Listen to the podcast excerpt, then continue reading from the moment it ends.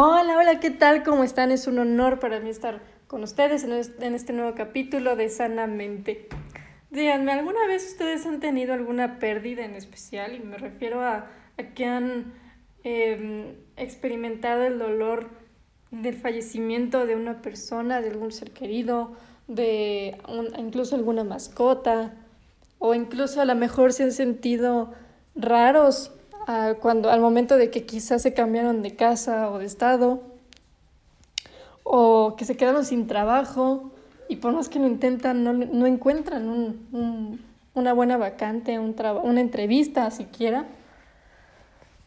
Pues bueno, el capítulo de hoy se va a tratar precisamente de algo que se llama duelo.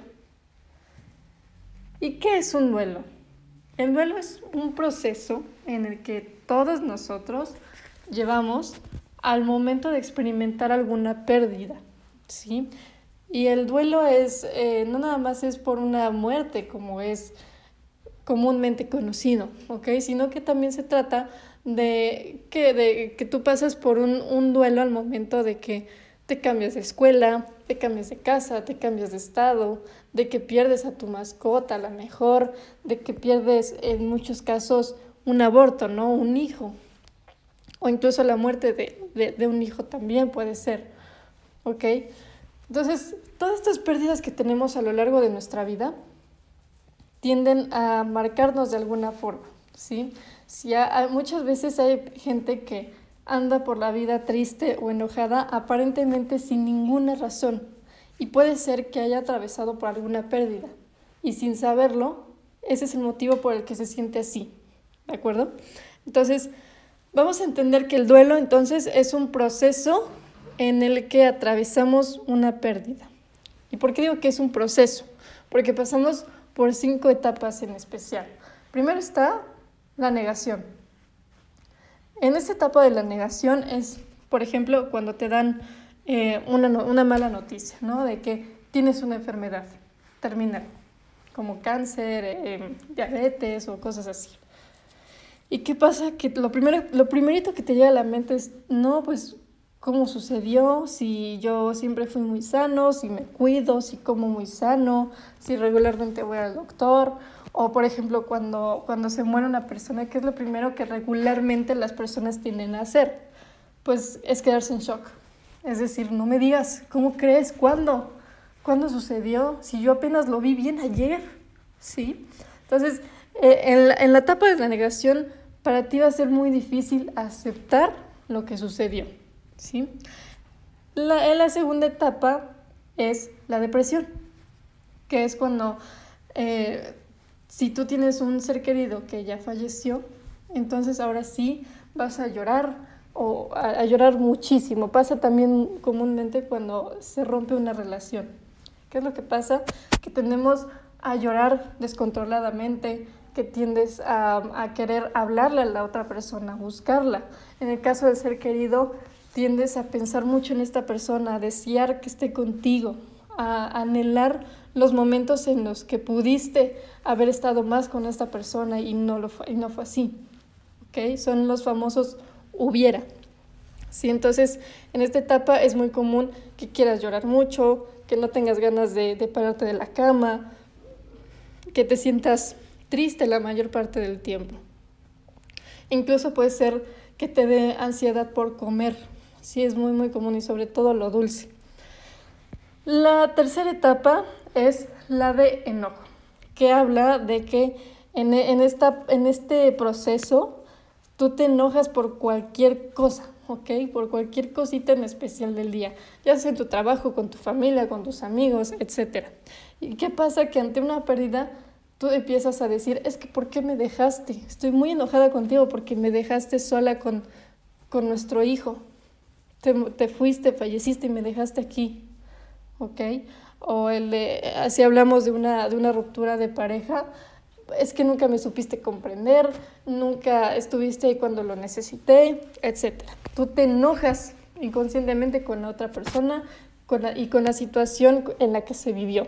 Muy común que tú te fijes más en los momentos difíciles, en los momentos de discusión, por ejemplo, que en los buenos. incluso puede ser que la persona que esté por, este, por esta etapa tienda a ser muy dura consigo misma, a estar enojada con, esa, con él mismo, con ella misma, a decir cosas como, em, es que ¿por qué nunca hice lo que él, él, necesitaba? ¿Por qué nunca lo escuché? Por eso perdí esta relación. ¿Ok? La siguiente etapa es la de negociación. ¿Sí? Aquí en, este, en esta etapa lo que, se, lo que sucede es que em, empiezas a pensar en, ok, falleció mi, mi, mi persona, falleció la persona cercana a mí, ya se fue, pero por un lado, pues está bien, porque pues ya sufría mucho, ¿ok? Ese, en esta etapa es el momento en el que tú empiezas a tratar de darle un equilibrio a lo que estás sintiendo con lo que estás pensando, ¿sí? Tú tratas de entender de una forma más racional la pérdida que tuviste, ya sea por una muerte, una relación, un cambio de, de, trabajo, de casa, de estado, etc. Y luego ya llega la aceptación, que es cuando dices, bueno, ok, ya, ya se fue, se tuvo que, tuvo que terminar ya la relación, ya se, ya se tuvo que, tuvo que fallecer esta persona desafortunadamente, pero pues bueno, yo sé que está conmigo, ¿no? O en el caso de la relación, bueno, pues tuvo que terminar, pero pues aprendí mucho y a lo que sigue, ¿ok? O sea, tú ya aceptas la pérdida y vas a encontrarle un nuevo significado a tu vida. Vas a, vas a saber entender cuál es el siguiente paso, a seguir, que tú tenías que atravesar por esta pérdida para aprender algo, ¿ok?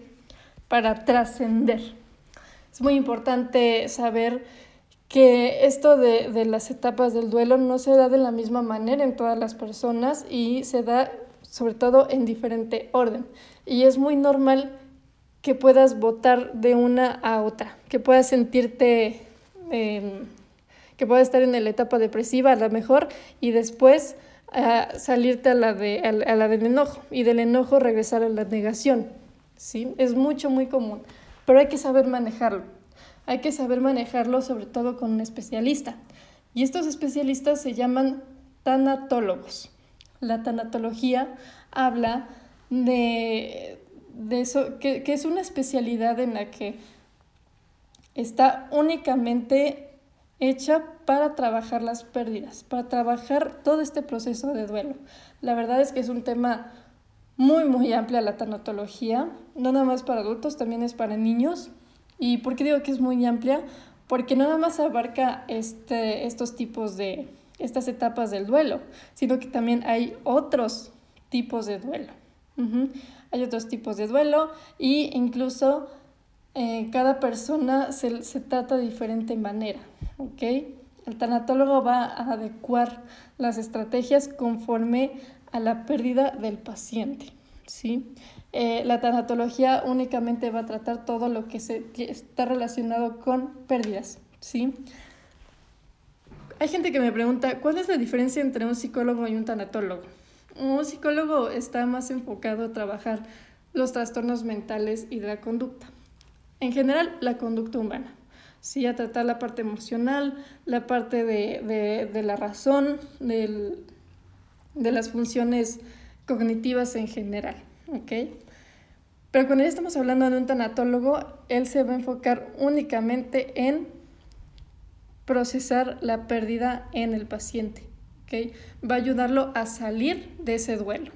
¿sí? Entonces, eh, si ustedes se identificaron, si ustedes están pasando por alguna pérdida incluso de cualquier tipo, el día de mañana vamos a, a subir un capítulo hablando precisamente de lo que es la tanatología. Y va a ser pues con una eminencia, con una especialista muy muy buena, es la licenciada Marta Labra.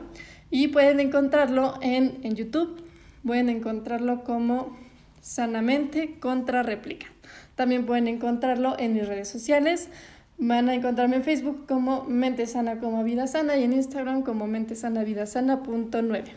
Aquí lo que se va a hablar en este capítulo en especial es que vamos a tratar muchísimo más a fondo lo que es el duelo, los tipos de duelo, este, estas etapas del duelo, y muchas otras cosas. E incluso la doctora va a dar una estrategia en especial que les puede servir para ustedes que están pasando por alguna pérdida en especial.